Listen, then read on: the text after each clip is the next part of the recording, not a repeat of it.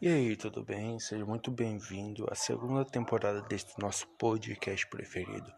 E hoje a gente vamos conversar sobre pregar a volta de Cristo. Qual é a importância disso e o porquê que às vezes parece que não estamos fazendo isso dentro da igreja, nos nossos evangelismos.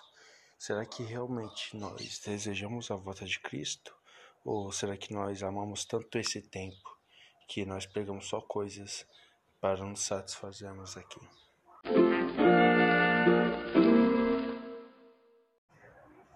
Aviso importante: esse podcast não foi uma gravação direta para cá, antes ele foi tirado de um vídeo. Então aproveite mesmo assim. Caraca, mano, tentei um monte de vezes isso não deu certo. Ainda bem que isso pegou.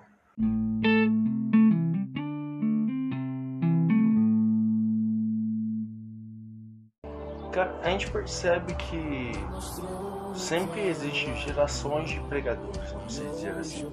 Sempre vai existir coisas que um tema, entre aspas, no qual as pessoas vão pregar.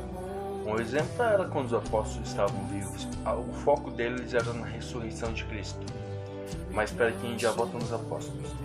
E em seguida nós temos vários outros momentos onde temos a própria reforma protestante, onde o foco era sobre como a igreja se portava, como que a, qual que era a verdadeira função da igreja, que é fora do Estado e ela ter um objetivo na salvação das pessoas.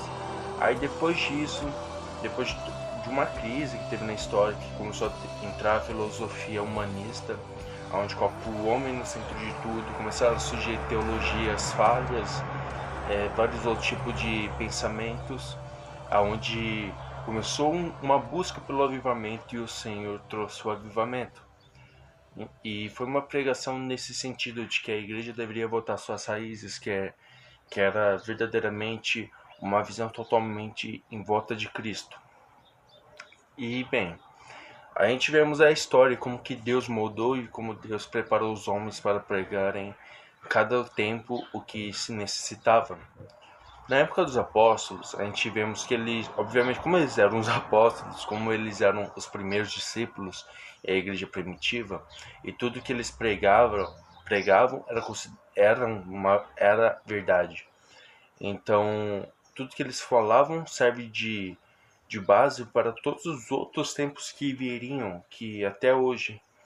Então, eles pregavam sobre a ressurreição de Cristo, eles pregavam sobre o avivamento, eles pregavam sobre, sobre a própria volta de Cristo.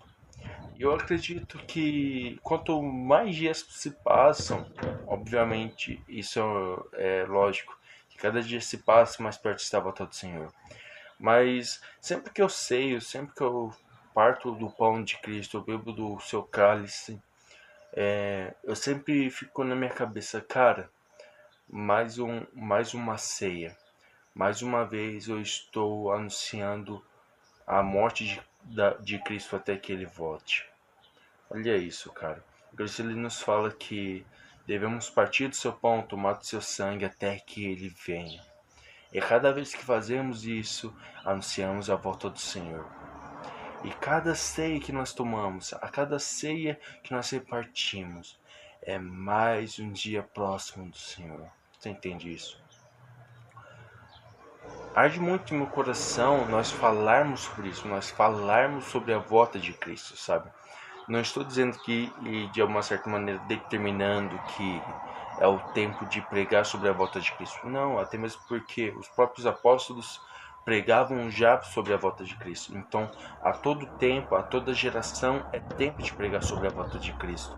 Mas o ponto é que, se nós começarmos a olhar e falar, ah, desde os apóstolos pregavam sobre a volta de Cristo, nós seremos como as cinco virgens é, imprudentes. Você lembra que tem, tinham as cinco as dez virgens, onde cinco eram prudentes e cinco imprudentes, onde cinco levaram azeite extra e para não ficarem sem luz para encontrar seu noivo. Então, se nós ficarmos com essa ideia de que não precisamos pregar sobre a volta de Cristo, de acharmos que pregar o tempo de agora e somente para o tempo de agora é necessário, nós seremos como as cinco imprudentes, aonde nos preparamos só para o agora, não olhando para o futuro, não olhando para o que está vindo a nós. Entende? Então, eu não acredito, eu não posso aqui vir cravar que essa é a última geração e etc. Mas tudo parece ser, cara. Tudo aponta para que é, sabe? Eu não estou cravando, não estou afirmando nada, mas há uma ardente expectação em meu coração que Deus está preparando pessoas, Deus está capacitando pessoas para pregar sobre, sobre sua volta novamente, sabe? É, eu vejo que é pouco falado sobre a volta do Senhor nos tempos de hoje. Eu não sei se é pelo medo, se simplesmente as pessoas esquecem de falar, mas, cara, eu vejo que falta isso, sabe? Nós anunciarmos a volta do Senhor. Então, olhe para Cristo e, e deseje que Ele volte. Pregue, anuncie a volta do Senhor, cara, para que Ele volte logo. Porque essa é a coisa que deve arder em nossos corações, a volta do Senhor. É isso que deve arder em nosso coração, que deve bater em nossas mentes todo santo dia. A volta do Senhor. Não importa, cara, se pode, se Jesus voltar agora mesmo, se Jesus voltar daqui uma semana, não importa se Jesus vier só depois que eu morrer. O meu papel é anunciar que ele morreu numa cruz e que ele ressuscitou e que ele está voltando. Esse é o meu papel nessa terra. É isso que age no meu coração. Louvá-lo até que ele venha. Pregá-lo até que ele venha. Porque o Senhor, ele diz que acontecerão várias coisas, acontecerão dores, acontecerão tragédias, acontecerão todas as coisas. Mas ele fala que tudo isso não passa de dor, de dores de parto, e que o, o último sinal da sua volta será quando todo ser humano ouvir da sua palavra, onde todas as pessoas tiverem a oportunidade de pregar Jesus, de, de aceitar Jesus. Aí você pode me falar, ah, mas cara, tem 7 bilhões, se pá, já tem quase 8 bilhões de pessoas no mundo. Como vamos, como vamos fazer isso? Cara, o evangelho, ele não é deste mundo, o evangelho é algo sobrenatural, o evangelho é o que nos traz a vida.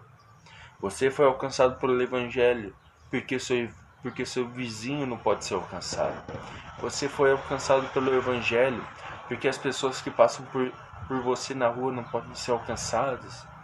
O número só parece grande, cara. Mas entenda, cara.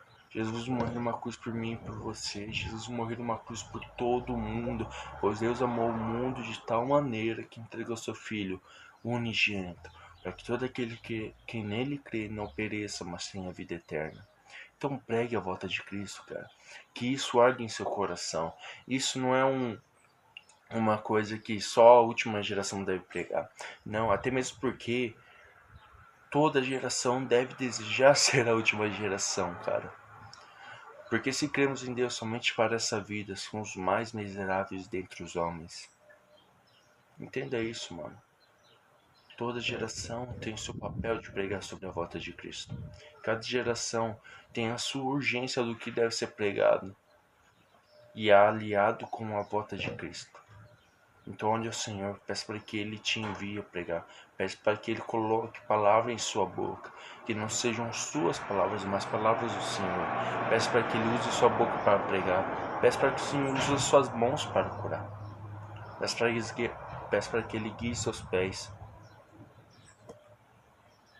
Peça para que Ele te guie, cara. Para onde Ele quer te levar. Não é sobre nós, é sobre Ele. E somente sobre Ele, cara.